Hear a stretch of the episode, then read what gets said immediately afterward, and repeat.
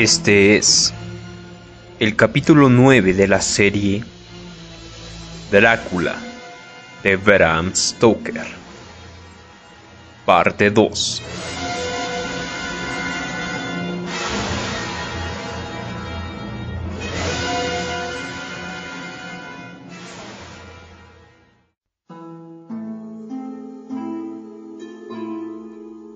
Diario del Dr. Seward.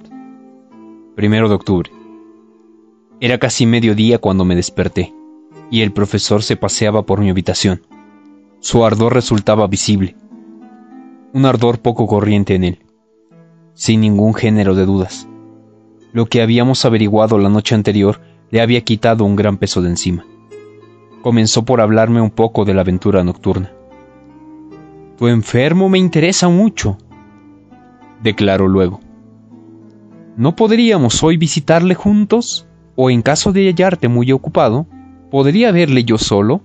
Esta experiencia es nueva para mí. En efecto, yo tenía trabajo. Por consiguiente, le concedí permiso para que visitara solo a Renfield. Deseo, respondió. Ayer leí en tu diario que tuvo una entrevista con Mina. ¿Por qué sonríes, John? Perdone, pero la respuesta a su pregunta está aquí mismo, afirmé, señalando las cuartillas mecanografiadas. Quizás aprenderé yo más de este tema de la locura gracias a ese demente que con las enseñanzas dadas por los hombres más ilustres. ¿Quién sabe? Me marché a mi despacho, dispuesto a trabajar. El tiempo transcurrió velozmente. No obstante, Van Helsing llamaba a la puerta del despacho cuando levanté por primera vez la cabeza. ¿Te molesto? En absoluto, contesté. Pase. Ya he terminado lo más urgente y ahora podré acompañarle. Oh, es inútil. Ya le he visto. ¿Sí? Temo que no tiene una opinión demasiado buena de mí. Nuestra entrevista ha sido breve. Me dirigí a él con el tono más alegre del mundo, aunque también con suma deferencia. No me respondió. No me reconoce. Insistí. Bueno, su respuesta no resultó muy tranquilizadora.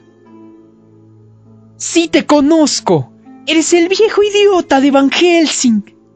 Sería mejor que te fueras a paseo junto con tu estudio imbécil sobre el cerebro humano. Al diablo todos los holandeses estúpidos.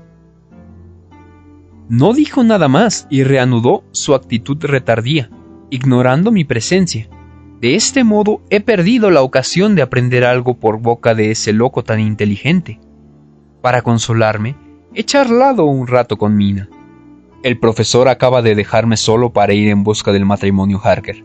Quincy y Arthur se han marchado en busca de las cajas que contienen la tierra, o al menos de su pista. Tenemos que reunirnos esta tarde. Diario de Mina Harker. Primero de octubre. Resulta para mí una extraña impresión la de estar en la ignorancia de todo lo que ocurre, como me encuentro hoy. Jonathan me ha testimoniado tanta confianza desde que nos conocemos, que me ha resultado penoso ver cómo eludía ciertos temas de conversación, los más trascendentales. Esta mañana he dormido hasta muy tarde, pues ayer me fatigué mucho. Jonathan también despertó hacia mediodía, pero fue el primero en saltar de la cama. Me habló con más dulzura, con más ternura que nunca, pero no pronunció ni una sola palabra referente a la visita nocturna en casa del conde.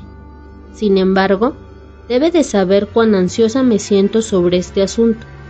Pobre querido mío, estoy segura de que su silencio le resulta más penoso a él que a mí. Todos se han puesto de acuerdo para evitarme sinsabores inherentes a este caso. No sé a qué hora me dormí ayer. Recuerdo haber oído aullar a unos perros y otros rumores extraños, procedentes de la celda de ese Renfield, que se halla debajo de mi habitación. Luego, reinó un intenso silencio, que me hizo experimentar incluso cierta inquietud.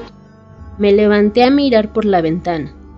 La oscuridad junto con el silencio le daba a la noche un misterio que se acentuaba con las sombras proyectadas por la luz de la luna. Nada se movía ni agitaba. Todo estaba lúgubre e inmóvil, como la muerte o el destino. Aunque una capa neblinosa, de color blanquecino, se deslizaba desde el césped con la lentitud que la tornaba casi imperceptible. Era como si fuese la única cosa viva que me rodeaba. Sin duda, me sentó bien esta digresión en mis ideas, ya que al meterme en cama comencé a amodorrarme. Estuve tendida en el lecho, sumamente tranquila. Sin embargo, no conseguía dormirme, por lo que volví a levantarme y anduve hacia la ventana.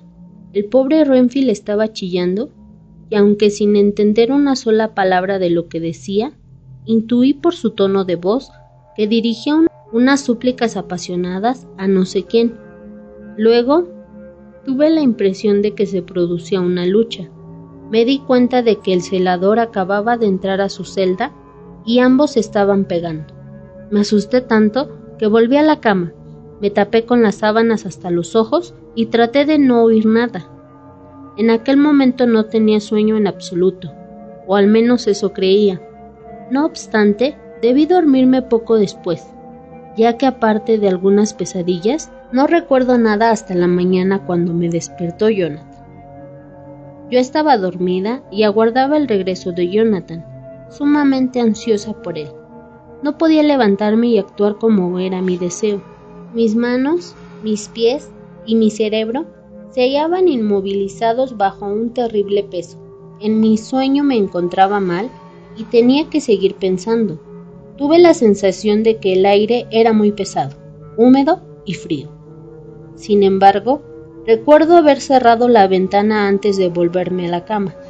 Quise asegurarme de ello, pero mis brazos se hallaban encadenados por un raro entumecimiento, así como mis piernas y mi voluntad. No me moví. ¿Qué otra cosa podía hacer? Cerré los ojos, mas veía a través de los párpados. Los sueños suelen tener con frecuencia esas rarezas. La bruma continuaba espesándose, y comprendí de qué modo se colaba en la estancia como un humo o mejor el vapor del agua en ebullición, no por la ventana, sino por los intersticios de la puerta. De pronto, todo empezó a girar en mi cerebro, a medida que las nubes se amolinaban en la habitación. Distinguí unas palabras de la Biblia, columna de nubes durante el día y de fuego por la noche. Fue como un aviso en mi sueño, pero la columna estaba compuesta por el elemento diurno y el nocturno, ya que era el fuego lo que brillaba en el ojo rojo, ojo que cada vez hallaba yo más fascinante, hasta el momento en el que el fuego se dividió y a través de la niebla brilló encima de mi cama, semejante a dos ojos rojizos como aquellos de que me habló Lucy, en medio de su extravío pasajero, cuando en los acantilados de Whitby los rayos del sol poniente incidieron en los ventanales de la iglesia de Santa María. De repente me estremecí de horror pensando que así era como Jonathan vio aquellas tres mujeres infernales descender por los rayos de la luna, donde se arremolinaba el polvo, hasta adoptar lentamente la forma femenina debí desvanecerme en mi sueño, ya que a mi alrededor no hubo nada más que tinieblas. 2 de octubre, 10 de la noche. La noche pasada dormí, dormí sin soñar y tan profundamente que Jonathan no me despertó cuando se metió en cama. No obstante, el sueño no me ha dejado descansada y hoy me siento débil y abatida. Ayer pasé todo el día intentando leer y dormitando. Por la tarde, Renfield quiso verme. El pobre estuvo muy amable y cuando iba a dejarme, me besó la mano rogándole a Dios sus bendiciones para mí. Esto me conmovió profundamente. Lloro cada vez que pienso en ese desdichado, una nueva debilidad que tengo que ocultar. Después de cenar me aconsejaron que me acostase. Según me dijeron, ellos pensaban salir el tiempo justo de fumar un cigarrillo. Ante la expresión de Jonathan, adiviné que había descubierto algo de suma importancia. Comprendí que tardaría en dormirme y le rogué al doctor Sidward que me diese un somnífero. explicándole que me había dormido mal la noche anterior. Me preparó uno ligero, asegurándome que era inofensivo.